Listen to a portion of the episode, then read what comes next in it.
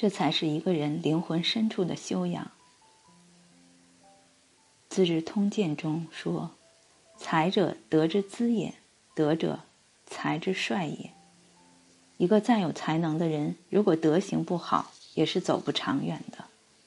好的品德，就是一个人刻在骨子里的教养，是一个人灵魂深处的修养。一遇事不责备，真正优秀的人都懂得遇事不责备于人，而有些人在遇到事情之后，经常无意识的抱怨，连自己都无法察觉。泰戈尔说过：“不要因为你自己没有胃口而去责备你的食物，以责人之心责己。”以恕己之心恕人，一个心智真正成熟的人，明白相比毫无觉悟之心的怨怪别人，凡事先从自己身上找原因，避免同类型的问题再次发生，才是有担当、有责任的表现。遇事不责备家人，才能家庭和睦；不责备朋友，才能友谊长存；不责备伴侣，才能相濡以沫。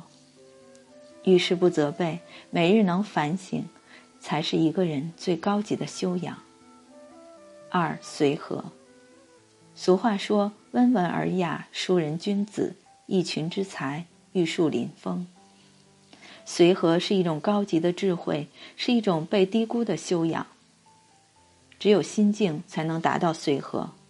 随和的人，言语眉间尽显温柔。宠辱不惊，闲看庭前花开花落，去留无意，漫随天外云卷云舒。随和的人，言语举止温和，他们不以自我为中心，不固执己见，不斤斤计较。即便是原则问题，也是平等的和人家交换意见，不闹义气，不存成见，不居高临下，不用蛮横的态度压制别人。君子如玉，随和的人就好像一块温润的美玉。也许貌不惊人，也许才不出众，却在无形中有着一股别样的魅力，让人想要与之接近，放下心防。三，知而不言，不言是低调。层次越高的人，越是奉行低调谦恭的处世哲学，不多言自己的取得的成就。即便是成绩斐然，也依旧虚怀若谷；反之，喋喋不休的炫耀，并不能得到别人的尊重羡慕，只能招来别人的反感。克服虚荣心和炫耀欲，守住一颗谦卑心，方能行高致远。不言是尊重。有的人看到片面就妄下结论，用三言两语就定义一个人，把别人的缺点无限放大。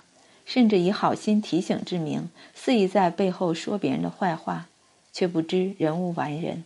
很多我们认为的好的品质，只能用来约束自己，不可用来绑架别人。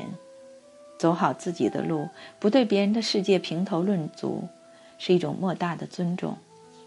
不言是分寸，对别人寻根究底，不留一丝空间与体面，只会让人觉得难堪，最终落得损人而不利己的下场。生活中很多事情之所以复杂，是因为说得太开。多亲密的人都应该留有空隙，让彼此能够有氧呼吸。再好的关系都应该保有距离，让彼此看到对方的美。知而不言，远远比夸夸其谈更彰显智慧。四事来则静。一个成年人真正成熟的标志是什么？即使内心波涛汹涌。表面也能云淡风轻，低谷时能调整好自己，高处时也能坚守好本心。如果用四个字总结，就是“事来则静”。王阳明说：“人须在世上磨，方能立得住，方能静一定，动一定。没有人生来就懂得如何静心，必须要经受住世事的磨练，根基才能更稳固。”当事情超出我们的预期时，先不要慌乱，冷静下来，考虑清楚前因后果，权衡清楚利弊，再采取行动。先处理好自己的心情，才能处理好发生的事情。很多时候，当你遇事越慌乱，就越容易出错，导致满盘皆输。